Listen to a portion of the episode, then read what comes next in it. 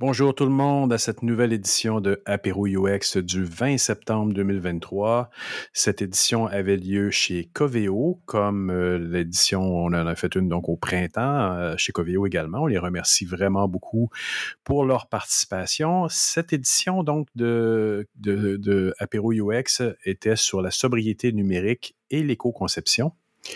Euh, cette fois-ci, nous avions comme animateur Tristan Fraude, senior lead UX designer chez Zenica. Comme euh, invité sur le panel, nous avions Daria Marchenko, fondatrice du EcoIS Club, Martin Deron, responsable du défi numérique pour chemin de transition, et Annie Levasseur, professeure à l'École technique de technologie supérieure de l'ETS à Montréal. Et donc, euh, ben, je vous invite à écouter cette nouvelle édition, puis on se verra pour la prochaine, pour ceux qui seront à Montréal. Bonne écoute. bienvenue à tous et bienvenue à Martin, Daria et, Annie. Donc ce soir, on est là pour parler de sobriété numérique et d'éco-conception. Donc je suis ravi d'avoir organisé avec tout le collectif pendant plusieurs semaines cette session. donc on est, on est tous développeurs, designers, concepteurs au sens large et on se pose tous des questions de comment on peut avoir un impact dans notre travail au jour le jour.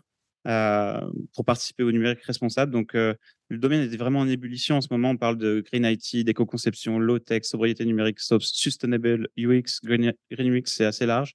Donc, cet événement, il a vraiment pour but de vous donner euh, des, clés pour comprendre un peu tout ça, d'avoir des retours d'expérience et des pistes de réflexion pour passer à l'action, expérimenter dans, dans vos compagnies.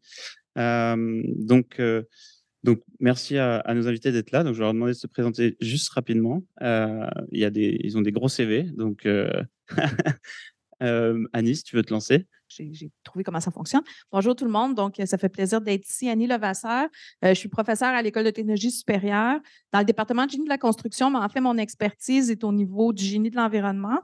Donc, je travaille beaucoup dans ma recherche avec les outils de mesure de l'impact environnemental. Tantôt, on a parlé de l'empreinte carbone de Coveo. C'est le genre d'outils avec lesquels ben, qu'on cherche à développer. Euh, donc, j'ai une charte de recherche du Canada sur la mesure de l'impact des activités humaines sur les changements climatiques. je suis aussi la directrice scientifique de deux grands instituts de recherche à l'ETS. Euh, qui regroupe les forces vives euh, sur des sujets connexes. Donc, un sur l'économie circulaire, donc qui est aussi très lié, puis un autre qu'on vient de démarrer sur l'adaptation des infrastructures au changement climatique. Donc, vous voyez un petit peu le, fil conducteur à travers ça. Donc, euh, je te laisse la parole. Il y a beaucoup de choses qu'elle n'a pas dit.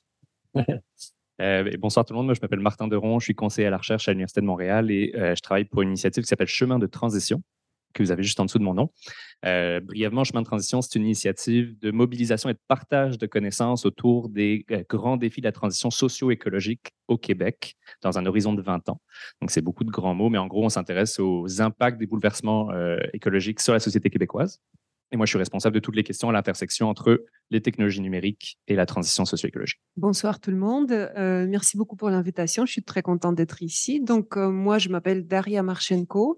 À la base, je suis photographe, photojournaliste et artiste numérique. Euh, depuis 2018-2019, je travaille sur un projet de, on va dire, éco-entrepreneuriat donc un projet d'impact social, une entreprise que j'ai créée qui s'appelle Ecoist Club. C'est une entreprise euh, qui, euh, à travers cette entreprise, j'aimerais aborder des sujets justement de la transition numérique responsable et voir comment on peut y participer tous, pas seulement les grandes compagnies, pas seulement les GAFAM, pas seulement les, les chercheurs, mais aussi en tant qu'une j'ai débuté comme utilisatrice simple et donc depuis depuis quatre ans donc j'ai eu le plaisir de, développer plusieurs projets plusieurs outils c'est-à-dire calculateurs d'impact carbone numérique.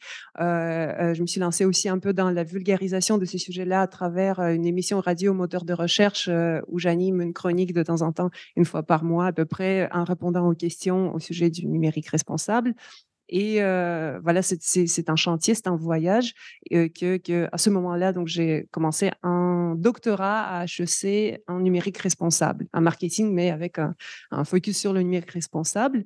on verra ce que ça donne. Mais merci beaucoup pour l'invitation. Bah, parfait, c'est une super présentation.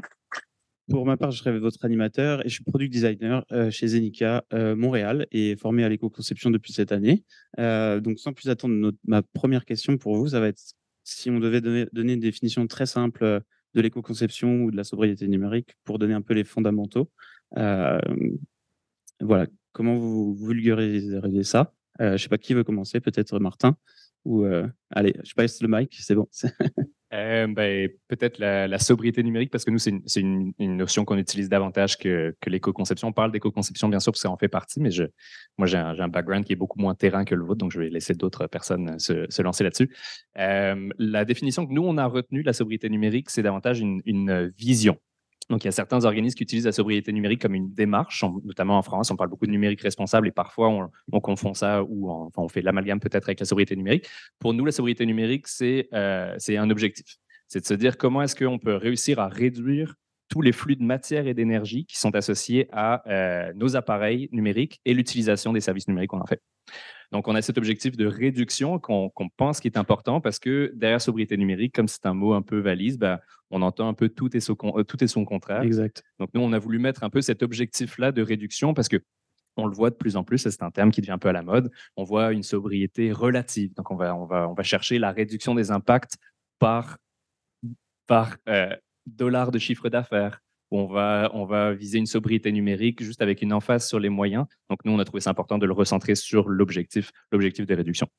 Et les dollars, ça parle à tout le monde. Euh, Annie, est-ce que tu veux ajouter quelque chose? Ben, oui, ben, je peux euh, parler un peu plus de, l'éco-conception. Euh, puis en fait, moi, je l'aborde dans différents secteurs aussi. Donc, je l'enseigne à mes étudiants dans différents secteurs. Mais dans éco-conception, mais premièrement, il y a le terme conception. Donc, la conception, ça vise à créer quelque chose, dépendamment du domaine où on est. Vous, vous êtes dans, dans le domaine du numérique, mais qui va répondre à des besoins euh, qui vont être spécifiés, puis sous certaines contraintes. Donc, évidemment, vous avez des contraintes de, euh, ben, dépendamment de ce que vous êtes, de, des contraintes physiques, des contraintes réglementaires, des contraintes d'attractivité, de, normes réglementaires et, tout ça.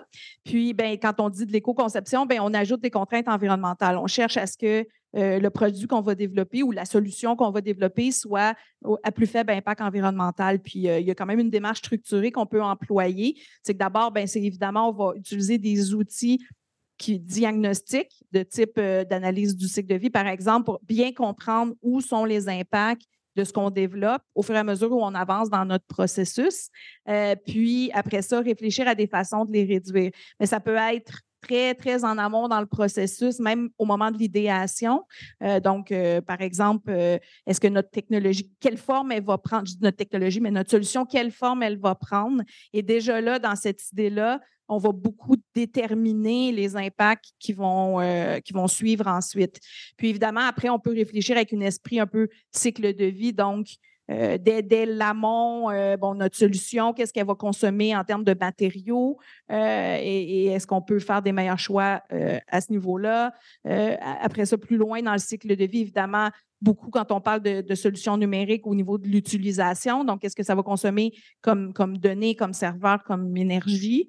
Euh, puis, évidemment, même en fin de vie, quand on, on pense ceux qui sont plus au niveau des, équipements. Donc, c'est vraiment d'avoir cette pensée-là tout au long du processus, de suivre l'impact de ce qu'on développe avec des outils diagnostiques, puis de mettre en place ce qu'il faut pour le réduire. Puis, pourquoi c'est important de faire au niveau de la conception? C'est là qu'on a tous les leviers possibles. Donc, une fois qu'une solution est, est fait, qu'elle soit matérielle ou non, une fois qu'elle est en place, qu'elle est, euh, qu'elle est commercialisée, qu'elle est utilisée, ben, c'est plus compliqué de revenir derrière. C'est vraiment au niveau de la conception qu'on a la possibilité là, de, beaucoup de degrés de liberté pour, euh, pour l'adapter. Daria, toi, tu as, eu l'occasion de travailler sur euh, l'analyse de cycle de vie sur, de, sur certains projets oui, avec Orange, il me semble. Tout à fait, oui. On a justement, pour revenir à la première question, comment on définit la sobriété numérique ou l'éco-conception. Moi, je commence en fait par la sobriété numérique et je le définis pour moi-même d'abord et pour mon entreprise. Euh, c'est comme ensemble de, connaissances, d'attitudes et de pratiques qui aident à réduire l'impact socio-environnemental du numérique, sous-entendu que c'est impact négatif, euh, parce qu'il y a des impacts positifs aussi. On, peut dire aussi que le numérique a, tout, domaine confondu, je ne sais pas, vous pouvez me corriger, mais j'ai lu euh, récemment que ça permet de réduire autour de 20% des impacts négatifs pour d'autres industries. Euh, c'est-à-dire, mais si on revient vers le numérique, vers la pollution numérique, l'écologie numérique, on, clairement, on, essaie de réduire l'impact négatif du numérique. Moi, je me suis dit, la sobriété numérique, c'est un superbe concept, sauf que c'est, ça doit être praticable. Et euh, vu qu'on est tous des, utilisateurs du numérique, mais on a des compétences, des expertises assez variées et aussi des budgets pour faire cette transition numérique responsable, ça varie aussi. Donc, euh, mon entreprise s'est spécialisée sur la construction des expériences de sobriété numérique. Donc, c'est ça, on vendait des expériences de sobriété numérique. Et comme euh, euh, Tristan le, mentionne, ça vient de, ça, commence par des projets de l'analyse de cycle de vie où, pour une entreprise, on, peut, par exemple, estimait l'impact, euh, la consommation énergétique et l'impact énergétique lié à, son, à son, sa solution ou son, logiciel, ou ça peut euh, aller jusqu'à une conférence où on parle des impacts euh, socio-environnementaux au niveau de la fatigue numérique, de l'hyperconnexion, surconnexion. Donc, pour chaque client, pour chaque partie prenante, on essaie de construire des expériences de sobriété numérique qui sont les plus abordables, les plus accessibles et les plus pertinentes à un moment donné. Ça ne veut pas dire que euh, d'ici deux semaines ou euh, cinq jours euh, ou deux ans, ça, peut changer, mais il faut commencer quelque part et des fois, commencer, c'est difficile. Et c'est pour ça qu'on essaie d'accompagner de, nos clients et aussi d'apprendre à, travers ces, ces rencontres et ces accompagnements ce qui ce qui est pertinent, ce qui, ce qui est faisable dans notre contexte ici au Québec et à l'étranger aussi. Et euh, justement, euh, pour, euh, pour pouvoir commencer, je pense que dans la salle, tout le monde a un petit peu envie de savoir si vous avez des, des, tips and tricks là-dessus. Martin, tu as eu l'occasion d'intervenir, au donner tes conseils et ton approche en faisant des ateliers, des choses comme ça. Est-ce que tu peux nous donner un petit retour d'expérience sur ce que tu as fait avec ces compagnies oui, bien sûr. Euh, ben, au sein de chemin de transition, là, vous aurez peut-être imaginé avec le nom, on se concentre sur la, conception de chemin de transition, donc qui, euh, qui relierait la situation actuelle qu'on juge insoutenable. On regarde de, différentes thématiques, mais la thématique qui nous intéresse aujourd'hui, le, la trajectoire du numérique et ses impacts qui, qui, qui, euh, sont en hausse quasi exponentielle. Donc, comment est-ce qu'on passe d'une situation insoutenable à une situation soutenable à l'horizon 2040 dans notre cas?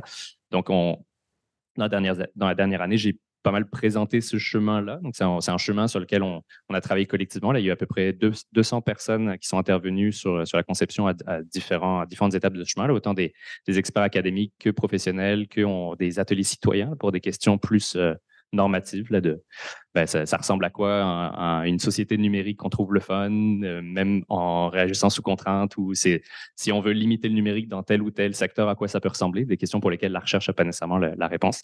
Euh, et on a réussi à faire un chemin comme ça de 33 grandes étapes euh, qui, qui, représentent un petit peu les, les les grands basculements par lesquels on devrait passer pour arriver à cette société soutenable. Je fais un grand détour pour répondre à ta question, mais donc en gros, c'est ce chemin-là que j'ai présenté pour comprendre un petit peu plus euh, dans, quel cadre euh, nous, on, fait ces ateliers-là. Puis les, la question, c'est sur les retours qu'il y en a ou le, ah. quels acteurs ou... Effectivement, avec, euh, avec Chemin de Transition, tu as eu l'occasion d'intervenir. Ouais. Qu'est-ce que tu as fait avec ces acteurs-là? Mmh Dans quel contexte et juste pour préciser, si vous voulez avoir des informations sur chemin de transition, donc il y a beaucoup d'informations sur, sur le site web et c'est une mine d'or exceptionnelle. Donc je vous invite à aller voir. Merci. Oui, effectivement, on a un site internet chemin de transition.org et on a essayé de de mettre toutes les connaissances qu'on a mobilisées de façon plus ou moins accessible, enfin la plus accessible possible, mais c'est sûr que ça reste des, fiches et des choses à lire, donc euh, j'imagine que tout le monde monde va pas le faire, mais donc euh, nous c'est sûr qu'on a mené cette réflexion là à l'échelle un peu plus macro, on, on s'est dit ben voilà comment est-ce que le système doit changer et c'est quoi tous les acteurs qui doivent, qui doivent être impliqués, donc autant les entreprises du numérique, mais autant les gouvernements, les institutions de recherche et d'éducation, autant les organismes euh, financiers. Euh, donc, les ateliers sont un petit peu plus de cet ordre-là. Je, donne moins de conseils pratiques sur le terrain, mais euh, j'anime plus ou je participe plus à des démarches de réflexion. Donc, j'ai travaillé notamment avec le ministère de l'Environnement, le MELCC, FP dernièrement avec la faune et les parcs sur l'élaboration de leur feuille de route numérique responsable, je travaille avec des acteurs de l'industrie euh, du hardware qu'on oublie parfois euh, au Québec parce qu'on n'en a pas beaucoup. Mais il y a toute une industrie, euh, notamment au niveau des MEMS, donc proche des semi-conducteurs autour de la zone d'innovation de Bromont. Donc, travailler avec eux justement sur eux, leur positionnement par rapport à, ces futurs possibles et ces contraintes environnementales à venir. voilà, donc ce genre un peu de réflexion stratégique, mais aussi avec des acteurs plus terrain, la cabinet conseil ou entreprises qui font du développement logiciel pour réfléchir à bah, euh, quel type, justement, ça ressemble à quoi l'éco-conception pour nous? Quel type de démarche on peut euh, commencer en interne? Mais également, moi, ce que j'essaye d'apporter à chaque fois avec ces, personnes-là, c'est plus ben, comment est-ce qu'on peut revenir au questionnement des besoins numériques derrière? Donc, au-delà de faire de l'éco-conception pour faire de l'éco-conception, est-ce qu'on peut revenir au, questionnement de se dire, bah, est-ce qu'on a besoin de développer une solution numérique dans ce secteur-là? Euh, Est-ce qu'il euh, y a un besoin réel? Est-ce qu'il y a un besoin peut-être euh, davantage financier? Et ensuite, on va devoir travailler sur l'adoption plus tard. Généralement, c'est un signe qu'il n'y a, pas besoin réel en amont. donc, un peu toutes ces, questions-là, il y a un, exemple que j'aime bien donner, c'est Volkswagen, qui, je ne sais pas pour, pour les personnes qui s'intéressent peut-être au, sujet, c'est un exemple assez commun, mais Volkswagen, a, donc, vous connaissez bien sûr le, constructeur automobile qui n'a pas été très très bon élève en matière de respect des, contraintes environnementales. Puis il y a deux ans, ils ont fait une super campagne marketing parce qu'ils ont fait un site éco-conçu pour vendre les mêmes voitures qui ne respectent pas les critères éco-responsables. Donc, c'est, ce que je veux dire par là, c'est que c'est, important aussi de, mettre tout ça en perspective, de ne pas non plus utiliser le numérique responsable ou l'éco-conception comme un levier de vente d'un certain nombre d'activités qui sont pas toutes alignées avec la transition écologique. Donc, j'essaye à, mon échelle, de poursuivre un petit peu ces réflexions-là euh, de, manière un peu plus macro et, stratégique. Merci Martin. Euh, tu parlais de conception logicielle. Euh, je pense que Daria, tu pourrais peut-être nous préciser un peu le concept d'obésiciel, dont on entend beaucoup parler en éco-conception. c'est un sujet sur lequel qui, que tu connais Oui, je, le connais de, de, façon un peu pratique parce que moi-même, je me suis lancée dans l'éco-conception de notre propre outil de, de vulgarisation de la pollution numérique et de, la littératie numérique. On a fait une application mobile qu'on a fait avec Zenica d'ailleurs. Euh, s'appelle EcoEast Club. Si ça vous intéresse, vous pouvez euh, trouver cet outil pour euh, un peu comprendre de façon ludique les, les impacts du numérique et s'auto-mesurer. Également, en fait, pour répondre à ta question, l'obésiciel et l'idée de l'éco-conception dans tout ça, c'est que quand on commence à créer un outil numérique, évidemment, il y a quelque chose qui nous dit qu'il y aura des impacts parce qu'on sait que le, produit, le, meilleur produit pour l'environnement, c'est le produit qui n'existe pas. Et donc, parfois, malgré cette, frénésie autour du numérique, et quasiment vous prenez n'importe quelle entreprise, il y a toujours un élément numérique. Ça peut être gestion des réseaux sociaux, ça peut être une plateforme, un site web, autre, vous le nommez. de toute façon, on commence par se poser la question est-ce que l'idée qu'on a, est-ce que ça doit être numérique? Et si la réponse est non, donc c'est non, donc on n'en parle plus. Mais si la réponse est oui, alors comment on peut arriver à, construire un outil qui va nous aider avec notre but principal, donc pour notre entreprise, mais en même temps qui va rester dans les normes de l'éco-conception, dans l'idée de l'éco-conception? et comme ça, ça, ça, nous aide, cette idée de l'obésiciel, c'est le logiciel qui a trop de fonctionnalités qui sont mal utilisées. Euh, ça, c'est un peu la, notion qui, nous guide. Donc, il faut éviter le à tout prix parce que ça nous crée des éléments, en fait, des, éléments numériques qui vont pas être utilisés comme il faut par les utilisateurs, qui vont alourdir l'expérience, qui vont avoir, euh, vous pouvez tous probablement deviner que un, logiciel, un, un, c'est un logiciel qui va consommer trop d'énergie euh, de façon inutile. Et ensuite, peut-être euh, peut-être c'est moins euh, moins évident, mais le logiciel c'est aussi un logiciel qui va pas être compatible avec toutes les plateformes. Ce qui est intéressant, c'est qu'il faut comprendre d'où vient la pollution numérique. 75% de cette pollution, ça vient de la production de l'équipement. Donc, euh, c'est simplement la production de nos téléphones, de nos tablettes, de nos écrans. Et si vous arrivez à réduire cette, cette pollution, c'est-à-dire il faut prolonger la durée de vie de votre équipement.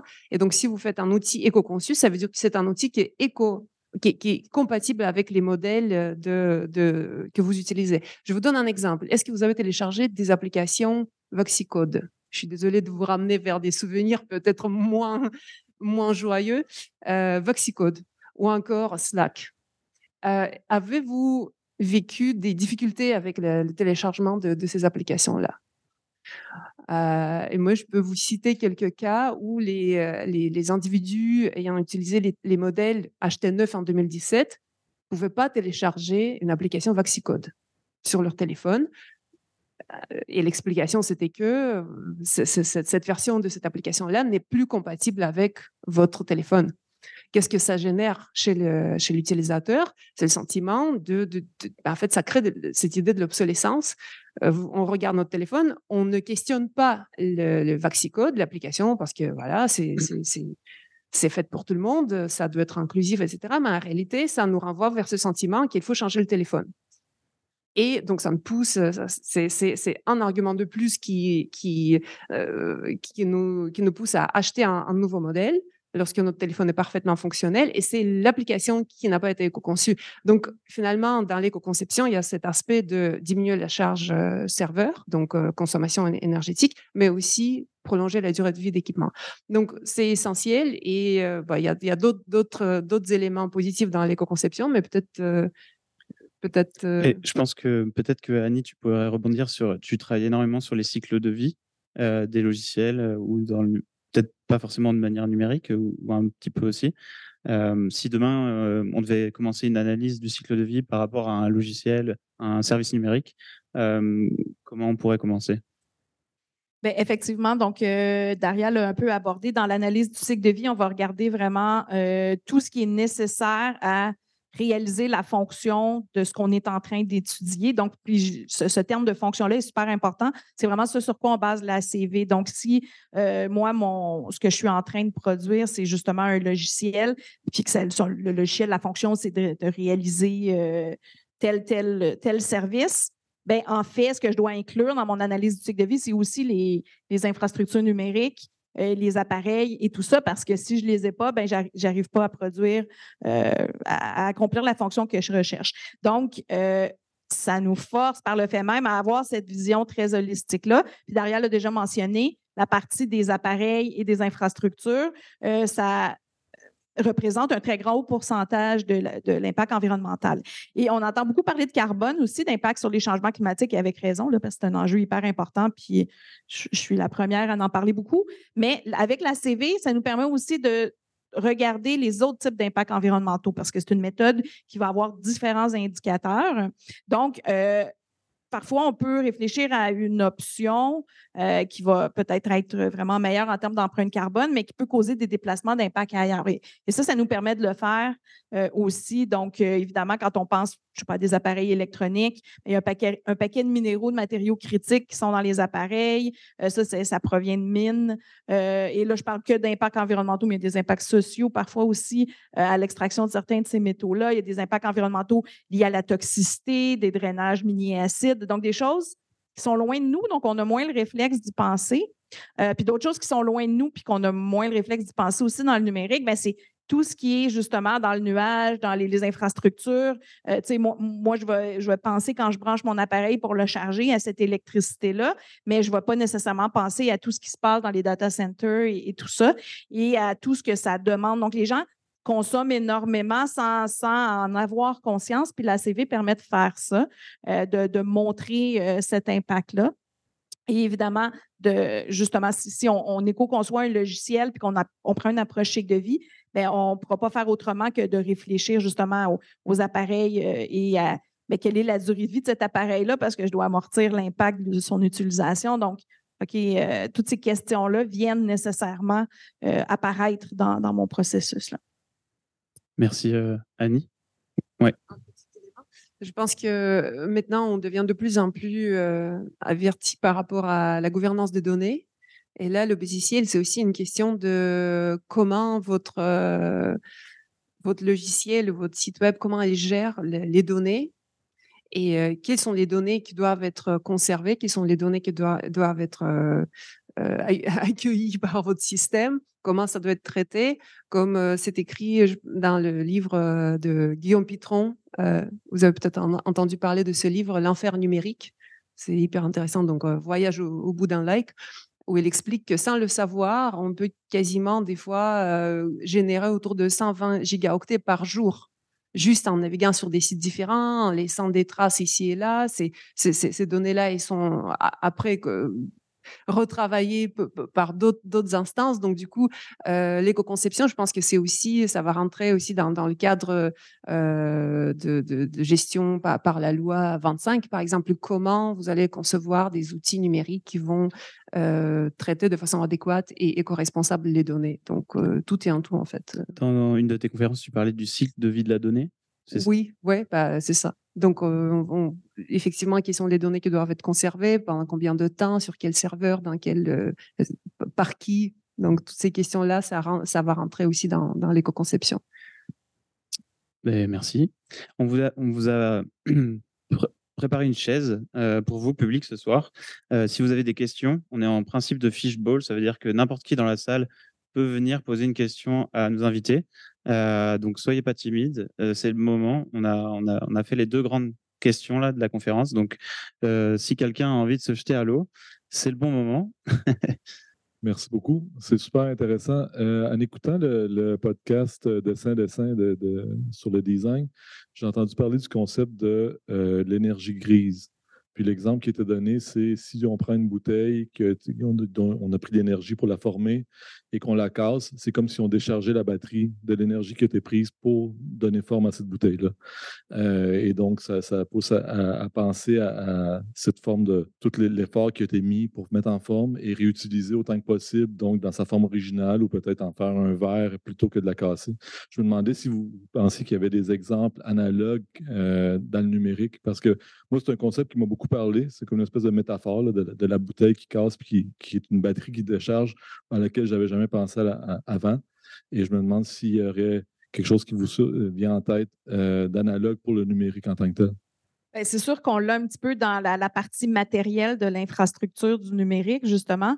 Euh, donc, c'est des. Puis, faut, on s'y attarde pas toujours, mais il y a une complexité énorme dans ces appareils-là, un mélange de matériaux assez incroyable qui demande énormément d'énergie à produire, à extraire. Euh, donc, c'est des traces qu'on a dans les minéraux. Donc, on extrait, ça devient le, matériau pur, puis après, on mélange ça dans nos appareils. Donc, euh, puis, maintenant, de plus en plus, on va les les mettre au recyclage. Puis effectivement, il y, a, des processus qui se sont développés, mais en fait, c'est excessivement complexe, puis euh, on en perd beaucoup. Là, donc, euh, euh, fait qu'on l'a beaucoup dans l'infrastructure matérielle. cette, idée d'énergie grise-là, puis de, dégradation de la matière. Donc, on n'arrive pas non plus, même quand on les recycle, à nécessairement la retourner aux utilisations de départ. Donc, aller remonter un peu en, noblesse. Euh, donc, souvent, on doit envoyer les métaux vers euh, des, des, filières où ils ont moins besoin de, certaines formes de qualité. Là. Euh, donc, ça, c'est des, problématiques qu'on a beaucoup dans la partie infrastructure, effectivement, du numérique. Est-ce que vous avez des questions dans la salle? J'aimerais avoir votre avis aussi sur la sensibilisation auprès des citoyens sur on parle de sobriété auprès des entreprises, mais est-ce qu'on parle aussi de sobriété auprès des citoyens? Oui, oui, merci pour cette question. Justement, c'est c'est un peu le profil de, mon projet parce que je me suis dit comment c'est possible qu'à l'époque numérique, le pouvoir décisionnel, les connaissances appartiennent surtout aux, grands groupes, aux, grandes entreprises ou encore aux, chercheurs qui sont quand même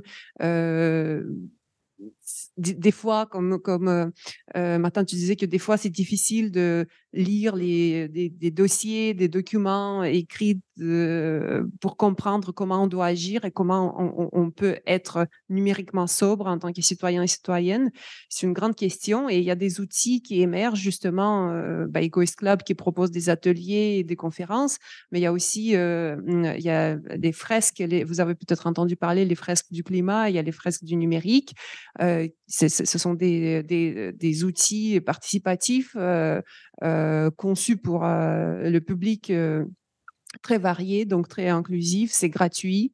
vous pouvez regarder les, fresques du numérique, ça va être à la Maison du développement durable bientôt, dans quelques semaines. Et c'est intéressant parce qu'effectivement, moi, je voyais toujours ça, que en fait, l'époque numérique qui a remplacé l'époque industrielle, on voit très bien qu'il y, y avait toujours des dérives. Donc, on découvre de nouveaux, nouvelles ressources, nouvelles façons de faire. Et il y, a toujours des, dérives et des abus qui, ont ensuite encadré par les, efforts communs des citoyens, des, entreprises, du gouvernement, etc. Et à l'époque numérique, je pense que quand même, il y a une grande, grande partie. Donc, Facebook ne, pourrait pas exister sans nous, sans, participants, sans internautes on a quand même un rôle à jouer. déjà, on joue un rôle important dans tout ce qui est participatif en ligne, mais est-ce qu'on a aussi le pouvoir, comme j'appelle ça l'agentivité, est-ce qu'on est capable de juste d'exprimer nos, nos, idées, nos volontés. Moi, je parle du contexte, par exemple, de l'hyperconnectivité. On travaille tous ensemble. Est-ce que vous êtes sûr que vos collègues vivent l'hyperconnectivité? L'hyperconnectivité, pour, préciser le, concept, c'est justement quand on utilise beaucoup des, outils numériques. Est-ce qu'on est le vit tous de même façon? Est-ce qu'on est capable de les, de, d'exprimer nos, souffrances ou nos volontés? en fait, moi, je, suis pour l'espace où le numérique peut être maniable pour que ça, puisse être un chantier on peut quand même discuter des, limites, des, façons de faire. Je pense que ton projet, Martin, aussi votre projet euh, chemin de transition, ça, permet de inclure plusieurs parties prenantes. ça, c'est crucial. je pense que déjà ici, lorsque vous posez cette question-là, lorsqu'on se réunit ici, c'est le début de quelque chose qui, va changer beaucoup, beaucoup. Je pense que Martin veut rebondir. Oui, juste faire du pouce sur, sur ce que Daria a dit la, sensibilisation citoyenne, c'est essentiel. Et c'est vraiment important de travailler dessus parce que c'est pas, on n'a pas l'habitude d'en discuter. C'est dans aucun programme, même technique, là, plus, pas juste des citoyens qui se posent des questions, mais juste même les personnes qui se forment au métier du numérique à date font pas font pas face à ce genre de questionnement. Je pense que ça vraiment ça devrait faire euh, partie intégrante de même ce qu'on appelle la littératie numérique ou même juste former des citoyens numériques. J'ai l'impression que c'est une part qu'il faut qu'il faut pouvoir développer absolument. Mais la sensibilisation, ça vient de plusieurs côtés. Je pense qu'il faut aussi euh, ne plus être aussi naïf, puis se rendre compte qu'il y a des campagnes de marketing qui nous enferment dans le fait qu'on soit très loin de ces impacts-là. On parle de nuages, on parle de dématérialisation. Tout ça, au final, c'est des mythes qui ont été choisis par des personnes très intelligentes, euh, mais qui, qui, ont quand même un impact aussi de nous garder loin de ces impacts-là. On, a très peu le nez sur euh, les câbles par lesquels transite euh, Internet aujourd'hui. On a très peu le, nez sur les centres informatiques qui sont principalement en dehors des villes. Il y a toute une réflexion aussi derrière. Donc, je pense que c'est une sensibilisation qui doit se faire à plusieurs niveaux. Il faut qu'on en parle, bien sûr, de manière plus générale. Faut qu'on on s'attaque un petit peu euh, aux modèles d'affaires du numérique qui ont intérêt, je pense, à, garder euh, un certain flou autour de ce qu'est le nuage. Euh, puis, il faut qu'on s'organise collectivement parce que avec l'arrivée de la 5G, de la 6G+, ben, tout ça, c'est des, des, phénomènes qui nous enferment. En fait, au, final, on a beau être sensibilisé, on n'a pas vraiment de, de, pouvoir de décision où on n'a pas la possibilité de débattre de ces questions-là. Puis, à chaque nouvelle vague, justement, collective d'infrastructures, ben, ça nécessite euh, la production de nouveaux objets connectés qui rendent obsolètes les anciens pour pouvoir bénéficier de nouveaux usages. Donc, euh, la question de la sensibilisation, elle est essentielle, mais il, faut peut-être la penser de manière plurielle, je, je pense. Il y a une question par là. J'arrive avec le micro. Pour rebondir justement sur ce que vous dites et tout ça, en fait, j'ai deux questions. La première question est l'impact de l'intelligence artificielle autour justement des, du sujet parce que euh, le numérique en soi, c'est super récent. Vraiment, c'est récent. Euh, nos grands-parents, ils ne connaissaient pas ça. Donc là, on arrive avec une nouvelle technologie qui est l'intelligence artificielle. Ça va produire plus de données, ça va nécessiter plus de serveurs. Et quel est par exemple, euh, ce que les politiques pourraient être mettre en place pour euh, aider à ça. Tu souris, donc peut-être tu as, une opinion sur le sujet qui peut-être faudrait faire quelque chose, mais quoi et euh, de quelle façon? Et l'autre aspect, c'est par rapport aux serveurs, aux nuages et tout ça, c'est l'effort de mémoire. Comment, à partir de quel moment, on peut dire, OK, ça, on peut le supprimer et ça ne va pas impacter l'histoire? Parce qu'autrefois, on avait nos, manuels d'histoire qui sont plus ou moins bien écrits. Hein. On ne parlera pas de Trump, euh, ce qu'il veut faire là, dans les nouveaux ouvrages, mais bref, voilà. Mais on a tous cet effort de mémoire et à mémoire collective. Et qu'est-ce qu'on peut supprimer, qu'est-ce qu'on ne peut pas supprimer? Parce que pour rebondir avec ce que tu disais, Daria, avec euh, Facebook, justement, Facebook, maintenant, on a des pages hommages. Donc, euh, un de nos proches disparaît on a une page hommage euh, à cette personne-là qui participe à l'effort de mémoire. Donc, euh, c'est un peu ces deux questions que j'ai. Je ne sais pas votre opinion là-dessus, mais euh, par rapport à vos discours, ben, ça me questionne. Merci. je ne sais pas qui veut commencer. Il y a deux questions, en fait. Donc, une sur l'IA. je, vais commencer par, par la deuxième question, parce qu'effectivement, pour ne pas trop quitter, parce que c'est une question hyper euh, importante et très, très euh, euh, large. Donc, on peut aller dans, l'anthropologie, dans la sociologie, etc. Mais au niveau de... Moi, je me pose la même question en tant que photographe qui a vécu donc le début de ma carrière avec des films, j'imprimais des photos, couleurs, etc. à la main. Et là, je me retrouve avec les disques durs qui, je me suis pas sûre qu'ils s'ouvrent encore parce que ça fait trois, trois ans que je ne les ai pas touchés. Euh, qu'est-ce, que ça devient et qu'est-ce que ça va devenir pour mes, enfants ou pour ma famille, etc. Euh, aujourd'hui, justement, on a parlé euh, de la fresque du numérique et un des éléments qu'il aborde, c'est le, côté non renouvelable des terres rares, des, certains métaux rares. Ça veut dire que d'ici à l'horizon de 2050-60, ça se peut que c'est pas tout le monde qui va avoir accès à un écran tactile pour pouvoir euh, voir, euh, consulter telle page Facebook où ils ont gardé le- le- les souvenirs. Donc, il faut être conscient que on construit le monde euh, en utilisant les ressources que, euh, selon les connaissances actuelles, peut-être d'ici quelques années, on va découvrir d'autres sources et on va trouver d'autres façons pour accéder à, ce- à- à cette infrastructure. Mais pour l'instant, c'est une infrastructure qui a une pérennité questionnable. Donc, est-ce que ça vaut la peine de mettre tous nos œufs dans le même panier, c'est-à-dire toutes mes photos sur le disque dur et tous mes souvenirs sur Facebook, ou pas? Est-ce que quel, quel, quel va être l'impact euh, euh, anthropologique de, ces démarches-là? Euh, bah, on peut probablement trouver des réponses dans des, dans des bandes dessinées un peu science-fiction. Il y avait une histoire où il y a quelque chose qui se casse et puis la, société part en, en parce qu'il y a plus, peu- personne ne, ne- sait plus où trouver le numéro de téléphone, euh, comment contacter les gens et, et euh, voilà, et plein d'autres choses. Est-ce, est-ce qu'on est d'accord qu'on met toutes nos ressources au même endroit?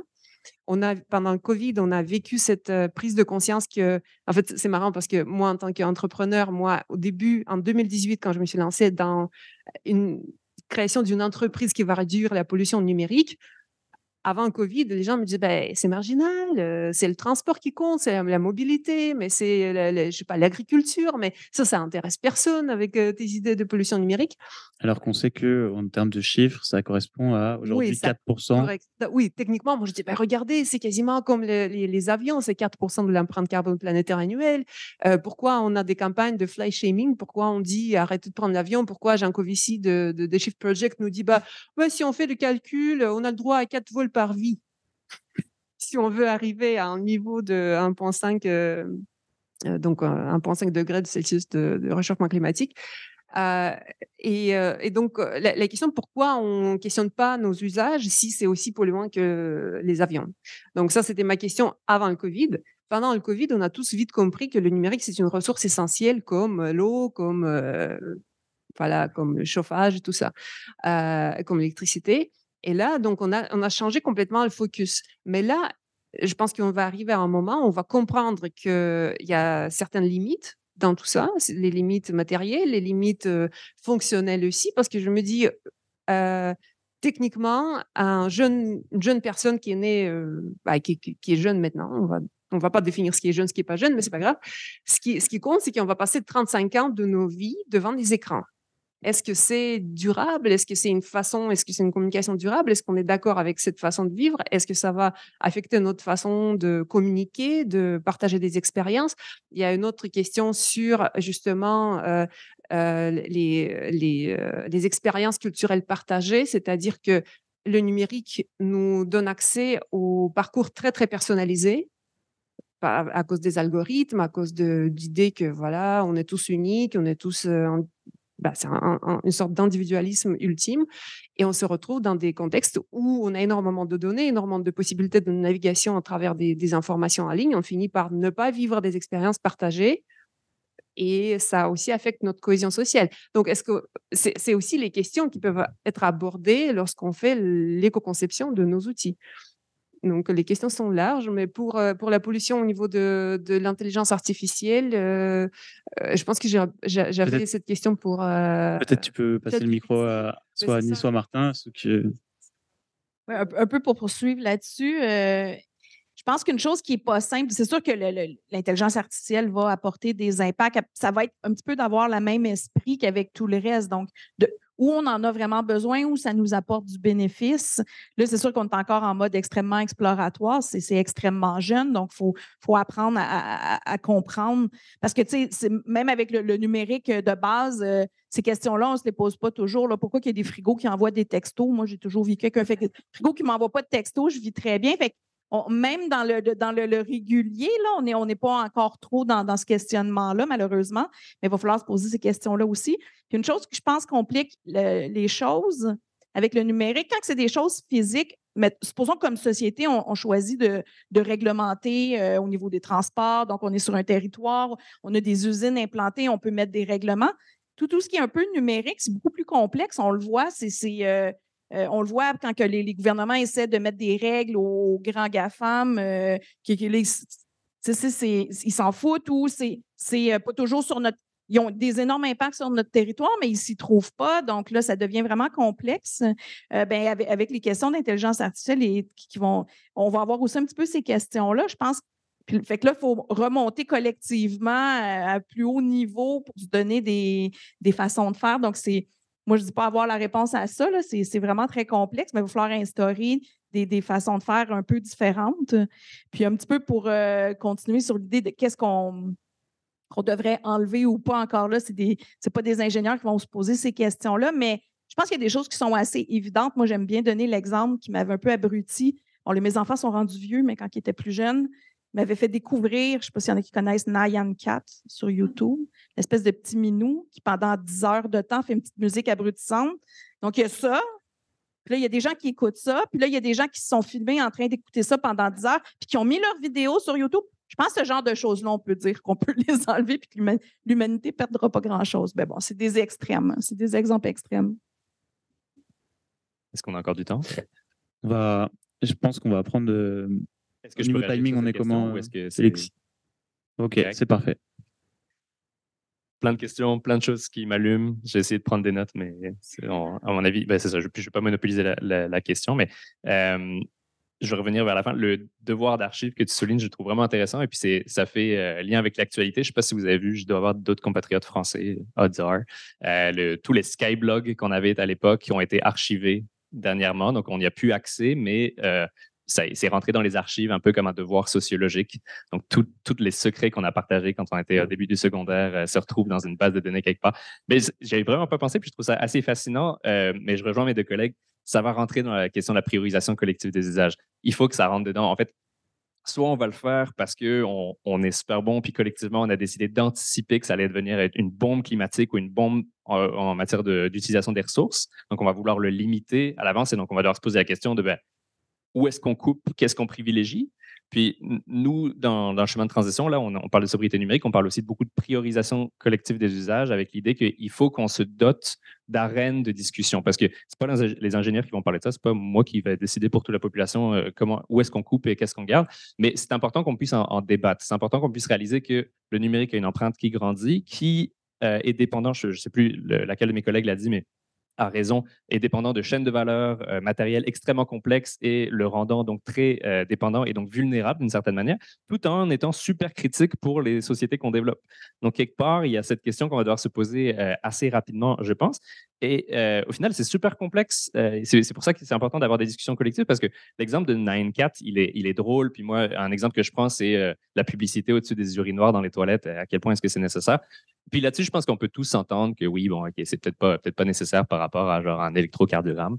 Euh, mais quand on rentre dans des exemples plus, un peu plus flous, ben, la vidéo de Nyan Cat, quelque part, c'est de la culture. Est-ce qu'on va, on va avoir une approche par secteur de dire ben, le loisir, c'est moins important que le travail ou la santé? Et est-ce qu'on veut vraiment aller dans une société de juste productiviste survie? Ben, je ne sais pas, peut-être pas. Moi, en tout cas, moi, je pense que non donc, c'est super complexe. Ce qui est essentiel pour l'un l'est pas pour l'autre. On a des disparités géographiques énormes aussi. Dans, ça, représente quoi un numérique essentiel pour quelqu'un au centre-ville de Montréal versus quelqu'un dans, le Saguenay-Lac-Saint-Jean? Euh, c'est des questions qui sont super complexes et, je pense que le, on pense que le filon pour pouvoir avancer sur cette question, c'est vraiment de se doter d'espaces de, débat et de réflexion sur cette question de comment est-ce qu'on gère le numérique comme une ressource. Euh, je pense que c'est important. Puis, très, brièvement sur les impacts environnementaux de, l'IA, puis j'imagine de l'IA génératif, qui est un peu plus l'explosion qu'on vit en ce moment. Euh, académiquement, je, trouve ça intéressant de voir si le ratio euh, que mes collègues ont présenté, aujourd'hui, on voit que la plupart des impacts du numérique viennent de la fabrication des appareils. Je serais intéressé de voir si, ça va être amené à changer, justement, parce que l'essentiel des impacts de l'IA génératif vient de l'entraînement des modèles, hein, bien sûr, et de l'utilisation. Et c'est une telle bombe, une telle explosion autour de ça que peut-être que le ratio va changer peut-être qu'on va euh, changer également de, euh, de, de, sources d'impact et donc de recommandations. Mais ça reste que ce soit volontairement ou non, on va, on va se heurter à certaines limites. Là, on voit déjà les limites de coûts qui commencent à être euh, atteintes au niveau de, ça. On a, on a des phénomènes exponentiels de coûts d'entraînement de ces modèles-là avec des, des, prix qui n'ont pas rapport. Puis même le, tous nos services qui sont passés sur le cloud, là, on voit que, ben, que ce soit au niveau des prix de l'énergie en lien avec la, guerre en Ukraine euh, ou en lien avec la crise des semi-conducteurs qu'il y a eu à Taïwan, enfin, qu'on a eu globalement, mais notamment rattaché à, des entreprises à Taïwan en lien avec la sécheresse, on voit que le coût du numérique explose de partout.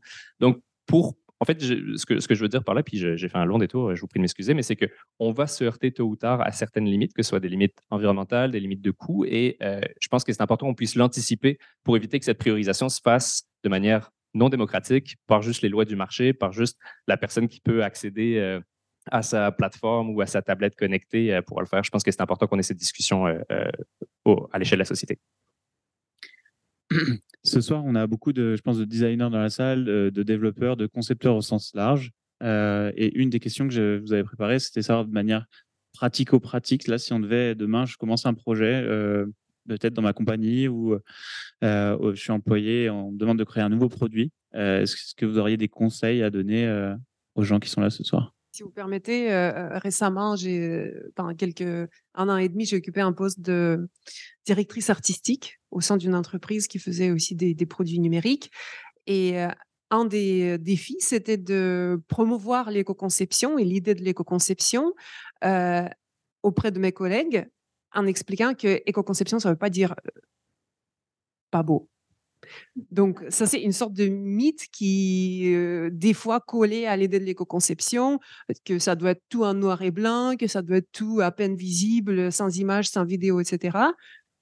Donc, c'est pas, pas ça. Donc, déjà, premièrement, je pense qu'on on peut on peut enlever cette, contrainte. On va dire qu'un site éco-conçu ou une application éco-conçue, ça peut être esthétiquement agréable et, euh, et davantage agréable pour les utilisateurs parce que ça, ça, ça utilise, ben, utilise pas, ça, les utilisateurs vont bénéficier d'une sorte de, parcours utilisateur qui, euh, qui est bien conçu, qui est éco-conçu justement euh, en réduisant le temps d'écran et la fatigue numérique.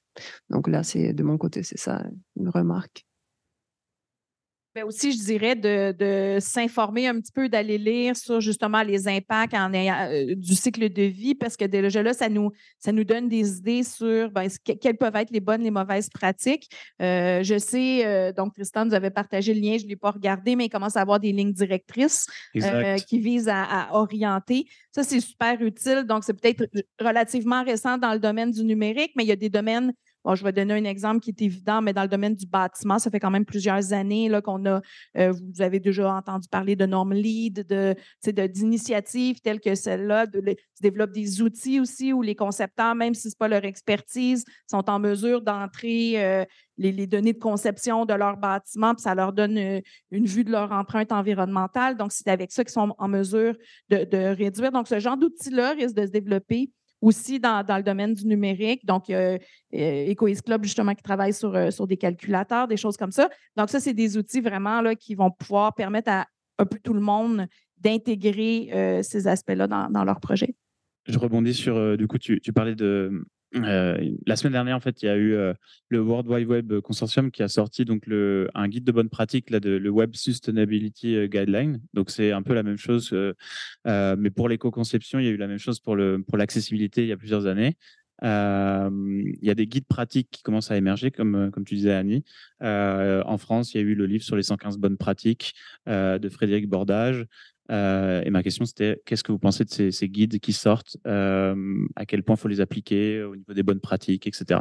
Je, peux rapidement rebondir là-dessus parce que moi, ce qui m'intéresse, euh, mis à part les, détails auxquels je ne peux pas accéder parce que je ne sais pas coder et puis ce n'est pas mon domaine, mais ce qui est intéressant, c'est que ces documents aussi, ça émerge et ça manifeste en fait l'intérêt du public ou l'intérêt des experts à vulgariser ces thèmes. Et déjà, avoir un document comme ça, c'est ça, a une force performative en quelque sorte. Donc, même sans le lire, on peut déjà débattre l'idée de que l'éco-conception, c'est important. Donc, de ce point de vue, je pense que c'est hyper important. Bah, c'est un bon début. C'est vraiment essentiel pour démocratiser justement les connaissances puis la pratique chez, chez tous les concepteurs.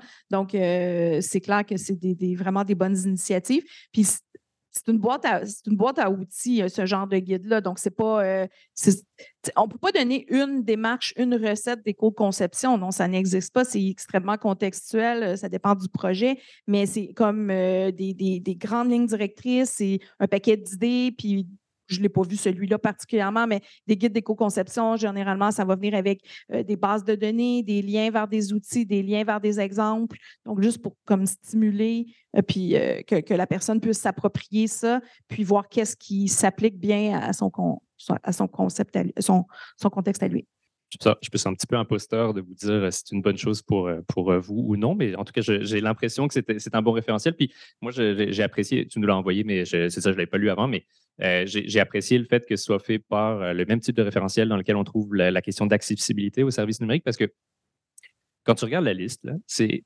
J'imagine que c'est ce que vous avez dû apprendre pour faire du bon UX. C'est quoi le besoin auquel je réponds? Comment est-ce que c'est l'accessibilité. L'utilisateur, qu'est-ce qu'il vient chercher sur mon service? Comment est-ce que je fais en sorte que ce soit facilement accessible? Puis quand tu lis cette liste, tu te dis, OK, ben, ça peut être fait joliment, ça n'a pas besoin d'être juste plate, mais c'est un service qui est utile, qui est pratique, où on a l'information rapidement, où on, on répond aux besoins de l'utilisateur.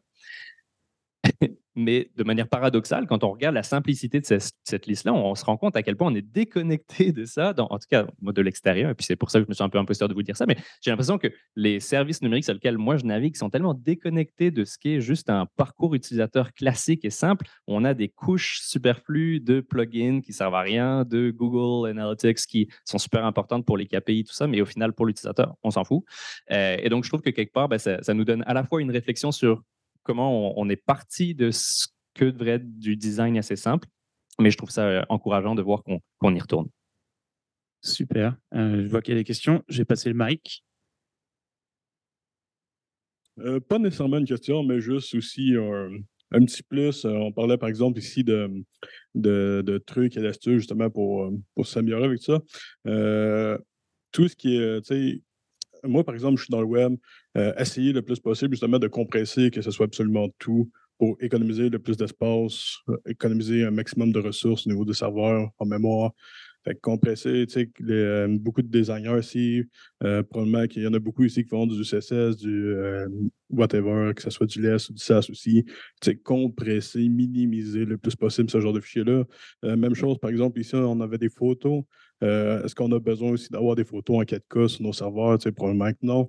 Euh, on peut, par exemple, prendre ici, on ne prendra pas des photos en 4K pour les mettre ici. On va y aller, par exemple, pour du 300 pixels par 300 pixels et ça va être assez. Euh, essayer de réfléchir à OK, toute cette montagne de data que je vais avoir, comment que je peux faire pour réussir à la compresser puis que ça soit optimisé au niveau des au niveau de l'emplacement mémoire sur les serveurs, sur les sites. Merci pour ton commentaire. Je, vais passer le micro. J'arrive.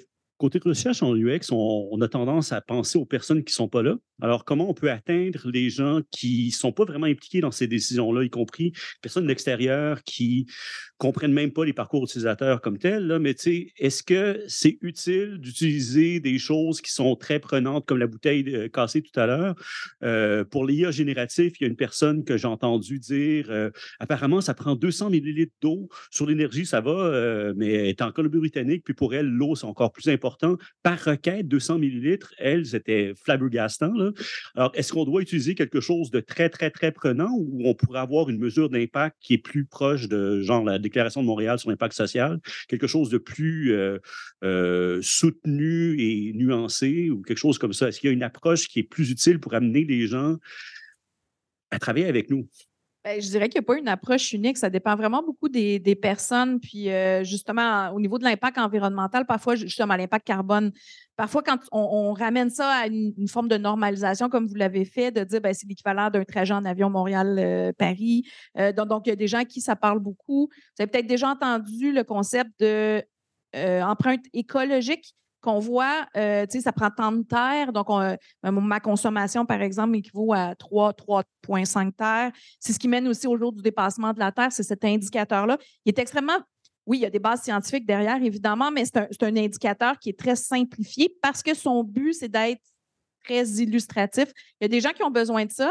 Il y a des gens qui vont être plus dans, dans la nuance. Puis même qu'il y a des gens que ça peut même les choquer, ce genre d'image-là, et qui, eux, vont préférer euh, d'avoir des, choses plus nuancées, qui vont avoir l'air plus scientifique. Je ne dis pas que le reste ne l'est pas, c'est très scientifique, mais c'est vraiment très variable. Fait que on, est, on, est, on travaille avec des humains, euh, chacun a un peu sa, façon de voir les choses. Puis tout le monde a ses biais cognitifs aussi, donc euh, toutes sortes de réflexes, toutes sortes on en entend, nous. Donc, quand on arrive avec une mesure, quelqu'un qui est résistant au changement, qui a peur, va toujours te trouver la petite exception, là, tu sais, puis il va dire, ah, ben, on ne peut pas le faire à cause de cette petite exception-là. Ah, ben, je vais gérer la petite exception. OK? Fait c'est, mais tu sais, ces biais cognitifs-là embarquent aussi. Donc, euh, c'est vraiment pas simple. Je ne pense pas qu'il y a une façon de faire unique. Je pense qu'il va nous rester une question ou deux, et puis après, on va. Il y en avait une ici. Euh, en fait, c'est juste deux petits points. Le premier point sur l'AI, euh, actuellement, ça représente un peu moins d'un pour cent de la consommation d'électricité mondiale.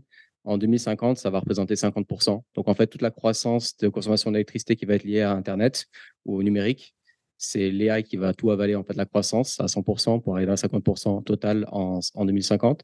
Donc, je pense que pour une entreprise comme Co, euh, euh, est-ce qu'on a encore d'ici? Coveo? C'est ça Coveo. Parfait.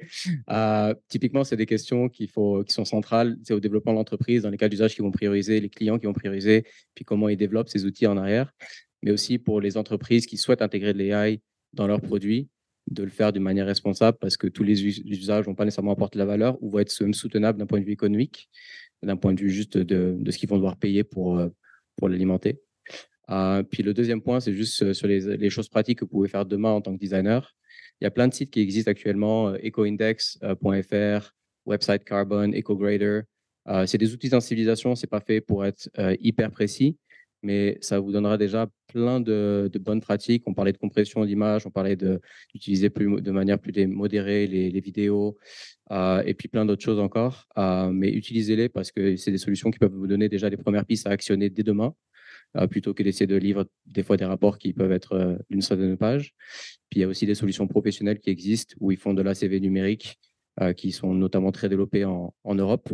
Le marché ici à peu près quatre ans en arrière de ce qui se fait en, Europe. Donc, regardez ce qui se fait, les bonnes pratiques qu'il y a là-bas, notamment aussi des lois qui pourraient être développées ici. Bah, merci pour euh, ton commentaire. Euh, peut-être un lien en plus euh, pour les designers ici ce soir. Il y a le site des designers éthiques qui est une super ressource que je vous invite à aller voir. Merci beaucoup. Ben, c'est ça pour rebondir un peu avec ce que, entre autres, Martin avait mentionné. Puis aussi, on parle beaucoup de bon, ajouter des contraintes. pour avoir été aussi pendant 20 ans dans l'industrie, ben, les, gens qui ont des compagnies pensent au profit. Puis j'ai vu une analyse intéressante sur, je ne sais pas si vous avez vu dans le dernier événement Apple, il personnifiait euh, la mère nature. Et là, l'analyse, ça disait, bon, ben, tout le monde, on dit ça, c'est du greenwashing, puis Apple veut se donner bonne conscience, un peu comme avec Volkswagen. Mais il y avait une analyse qui disait, ben, euh, chacun des, programmes qu'ils font, en fait, leur permettent de faire plus de profit, puis de dégager plus de profit. Puis, on puis ma question, en fait, c'est est-ce que vous croyez que ça va peut-être en partie passer par là, ou éventuellement, euh, sobriété numérique et tout ce qui entoure va aussi euh, euh, se traduire par des marges de profit éventuelles qui vont faire, qui vont être l'espèce de dernière poussée pour que ça se réalise. C'est ma, question naïve peut-être. Mais si vous permettez, moi, si j'ai bien saisi la question, c'est que en ce moment, il y a beaucoup de forces qui se jouent sur le terrain de la sobriété numérique. Lorsqu'il y a des des acteurs, des actrices de transition numérique responsables qui, parlent de la sobriété numérique comme une valeur ultime pour des produits, pour des services. Il y a en même temps des, des, services de télécom qui nous cognent euh, à la porte en disant ben non, vous allez avoir 60 gigaoctets euh, d'internet mobile gratuitement. Donc à côté, il y a des gens qui disent on va tout compresser, on va tout réduire, on va faire euh, le plus, le plus éco-conçu possible. Et de l'autre côté, il y a d'autres acteurs qui nous proposent de surconsommer. À côté, il y a l'intelligence artificielle qui se développe dans une sorte de monstre qu'on ne sait pas comment maîtriser ni pourquoi. Donc, je pense que ça prend vraiment une sorte de, de, conscience collective qui va donner valeur marchande à la sobriété numérique pour que ça s'ajoute à une, pour que cette démarche puisse être vendu. Mais c'est un peu ce que, ce que j'essaie de faire comme en vendant les expériences de sobriété numérique. Euh, mais c'est toute une, toute une histoire. Dans le, dans, dans chemin sur lequel on a travaillé, on a une vision en 2040 avec trois acquis du futur, la sobriété numérique, la, priorisation collective des usages et euh, l'innovation balisée par la transition. On s'est posé la question, on s'est dit, pour atteindre ces trois acquis, est-ce que l'existence de géants technologiques est possible? Notre réponse est non. Je, en fait, c'est pas pas pour nommer les GAFAM à l'heure actuelle, parce qu'il pourrait y avoir d'autres acteurs, mais tant qu'on ne s'attaque pas au modèle d'affaires qu'il y a derrière, d'une part de la monopolisation de ces marchés-là et de, des barrières d'entrée au marché qu'il y a pour tous les autres acteurs, on reste dans une logique de numérique unique. Alors que nous, on pense que pour aller vers un, numérique plus sobre et plus responsable, il faudrait passer à un numérique pluriel, avec une, multiplicité excusez-moi, euh, des solutions et des modèles d'affaires qu'il y a derrière, mais qui ne nécessitent plus une accumulation perpétuelle, autant du, côté du renouvellement des appareils que du temps passé sur les services numériques pour générer la data, pour générer de, la valeur économique derrière. Donc nous, on pense que le, modèle économique, c'est un nœud, un verrou important qu'il faut attaquer, en tout cas qu'il faut euh, pointer du doigt euh, davantage que ce qui est fait aujourd'hui dans la vague numérique responsable. Donc nous, on, pense que ça passera par un dépassement de, de, ce marché-là qu'on voit actuellement. Euh, et, le, cas d'Apple est, intéressant, et puis c'est un, cas qu'on voit souvent. Des fois, on parle d'éco-blanchiment, de, greenwashing, des fois, on parle de, green lighting, je pense que c'est en, en, anglais, je ne sais pas y a une traduction française où on, met l'accent très fort sur quelque chose qu'on contrôle, puis comme ça, on, fait diversion par rapport à tout ce, que, tout ce sur quoi on a moins de, levier d'action. Donc, Apple sont très forts pour dire, ben voilà, on sort des appareils qui vont être euh, carboneutres. C'est fantastique. Comment un appareil peut être carboneutre? Mais bref, on va acheter plein de. On, va essayer de réduire là où on peut. On va utiliser l'énergie renouvelable. Puis là, on va acheter des crédits pour arriver à. on va faire un tableau Excel. Puis ça, ça, nous dit zéro. Donc la planète, elle nous dit parfait. En gros, c'est comme ça que ça fonctionne. Euh, mais tous les investissements d'Apple, tous les efforts de lobbying, tous les, modèles d'affaires qui nous forcent justement à renouveler nos appareils, toute la vague d'obsolescence que ces appareils carboneutres vont créer, eh ben ça, on, l'oublie totalement, ou en tout cas, on, ferme les yeux là-dessus. Je pense que c'est un, bon exemple de, greenwashing, green lighting à, soulever. je ne pense pas que le numérique responsable passera par la responsabilisation des GAFAM. Annie, hein, est-ce que tu as un dernier mot pour euh, clôturer cette, euh, cette conférence? Non, tout a été dit. ben, je ne connais pas l'exemple spécifique d'Apple, mais effectivement, ben, en fait, c'est même une forme de greenwashing. Il y, en a qui s'intéressent, il faut aller voir. Parce que, en fait, le greenwashing, ce n'est pas du mensonge. Y a des gens pensent qu'on ment, mais en fait, c'est très peu utilisé. Mais ça, euh, le compromis, on appelle ça le compromis caché. Donc, on montre quelque chose pour cacher autre chose, c'est extrêmement courant. Et euh, effectivement, c'est. Euh, j'ai un autre exemple où mon fabricant cellulaire m'avait, mon fournisseur cellulaire m'avait envoyé des sondages pour améliorer ses pratiques. Il nous disait ben, est-ce qu'on devrait arrêter de vous donner un sac plastique quand vous allez chercher votre appareil au magasin? Je disais arrêtez d'essayer de vouloir à tout prix que j'en achète un nouveau après trois ans ça va déjà être parce que c'est pousse énormément là-dessus pour que tu le changes plus. Donc, c'est d'autres exemples de pratiques à changer. Ben, merci à vous trois euh, d'être venus ce soir. Je pense qu'on a vu euh, beaucoup d'éléments de réponse. Donc, j'espère que ici, vous allez pouvoir passer à l'action euh, ou au moins expérimenter dans vos projets dans la salle. si vous êtes intéressé par la démarche d'éco-conception ou si vous voulez essayer de pratiquer, on va certainement avoir des idées avec le collectif dans les, semaines à venir, peut-être des ateliers, peut-être d'autres sujets. Mais en tout cas, je vous invite à, nous suivre. Et puis, merci à tous d'avoir été là. Euh, donc, euh, let's go pour l'apéro.